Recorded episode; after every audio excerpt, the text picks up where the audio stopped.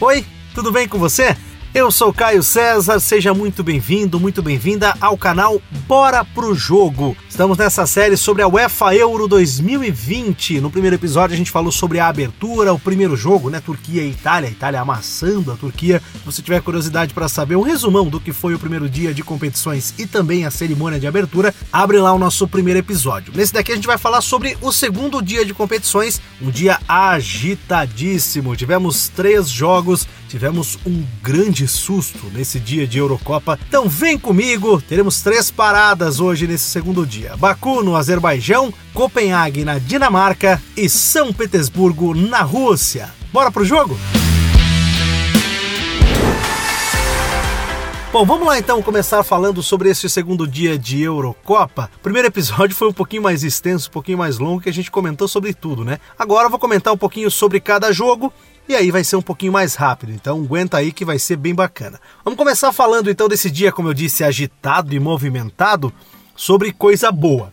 Começamos falando sobre o empate primeiro de País de Gales contra a equipe da Suíça, fechando o grupo A, primeira rodada do grupo A, o mesmo grupo de Itália e Turquia. Jogo bastante truncado, jogo bastante pegado.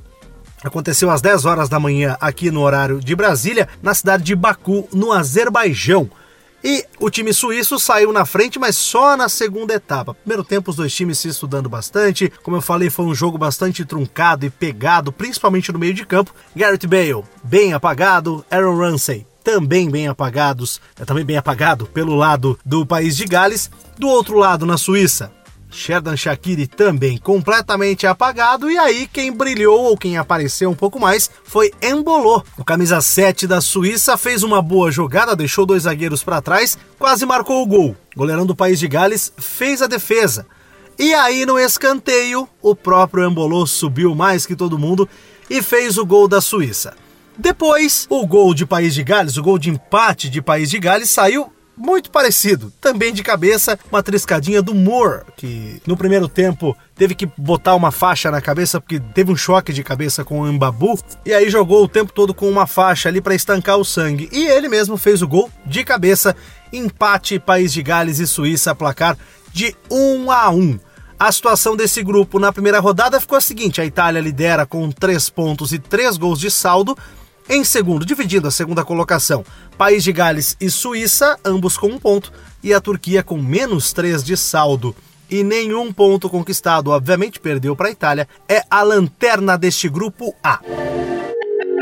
Aí passou um tempinho, uma da tarde, começou o jogo entre Dinamarca e Finlândia, abrindo o grupo B. Jogo em Copenhague, a Finlândia uh, estreando em uma Eurocopa, uma camisa lindíssima da Finlândia. Eles jogaram de azul. A branca é mais bonita ainda, mas a, a camisa azul também é lindíssima. Enfim, estádio com público e até lotado, né? Até com, com, com um grande número de público na Dinamarca e um jogo muito difícil para os dinamarqueses, principalmente no primeiro tempo. Segundo tempo também, né? Mas o primeiro tempo foi bem difícil dentro de campo.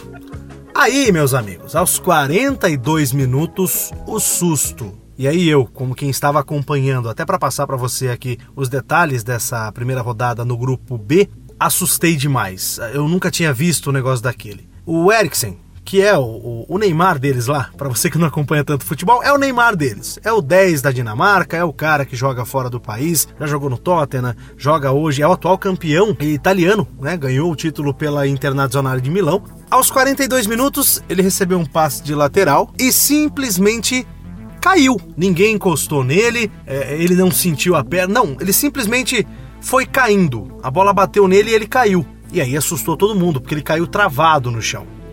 E aí todo mundo já veio é, para tentar socorrer, é, é, é, muita gente em volta dele, a equipe médica entrou em campo, enfim. Ele ficou pelo menos 10 minutos para ser reanimado. Teve massagem cardíaca, foi usado desfibrilador, enfim, todo mundo naquela tensão, naquele negócio, todo mundo assustado os jogadores, a torcida, enfim, o pessoal do Sport TV que estava é, transmitindo a partida aqui para o Brasil, enfim, todo mundo muito assustado e muito apreensivo. Depois desses 10, 12 minutos, conseguiram reanimar o Eriksen. Aí rodou foto pelas redes sociais é, dele saindo na maca, mas acordado, e aí deu uma tranquilizada em todo mundo. Um tempo depois veio informação tanto da UEFA quanto da Federação Dinamarquesa de Futebol de que ele estaria estável, de que ele estaria bem no hospital e estava realizando exames. Felizmente ele se recuperou e aí a UEFA suspendeu a partida, suspendeu o jogo. Mas na saída do campo, o Eriksen estava consciente, os jogadores conversaram com ele, segundo relatos, e decidiram voltar a jogar. Decidiram voltar porque, é,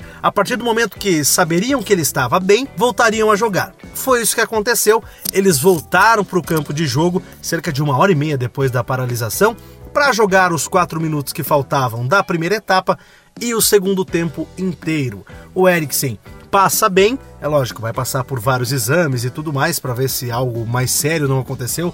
Se Deus quiser, não aconteceu, mas o jogo retornou em Copenhague. E aí, no segundo tempo, Podiampalo fez história. A Finlândia abriu o placar em Copenhague e aí virou um Deus nos acuda para a Dinamarca tentar empatar esse jogo. Teve até a chance, o Royberg teve a chance de fazer um gol de pênalti. Não conseguiu fazer o gol de pênalti, o goleirão da Finlândia pegou o jogo terminou, a Finlândia entra para a história, primeira vez que o time finlandês vai a uma Eurocopa, marca o seu primeiro gol em uma Eurocopa e esse gol dá a vitória para a Finlândia. Histórico e felizmente com um final feliz também para o Eriksen, a gente torce pela recuperação total dele, mas foi bastante movimentado.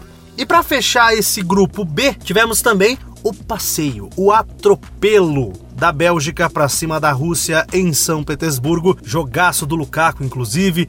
Dois gols dele, um gol do Munier. 3 a 0 para a Bélgica, poderia até ser mais. O time da Rússia completamente desconexo dentro do campo. A Bélgica fez 3 a 0 e eu diria que ficou barato. Classificação neste grupo, portanto, Bélgica líder depois desse 3 a 0. Em segundo, a Finlândia, também com 3 pontos, mas aí com um gol de saldo. Seguida aí pela Dinamarca e pela equipe da Rússia.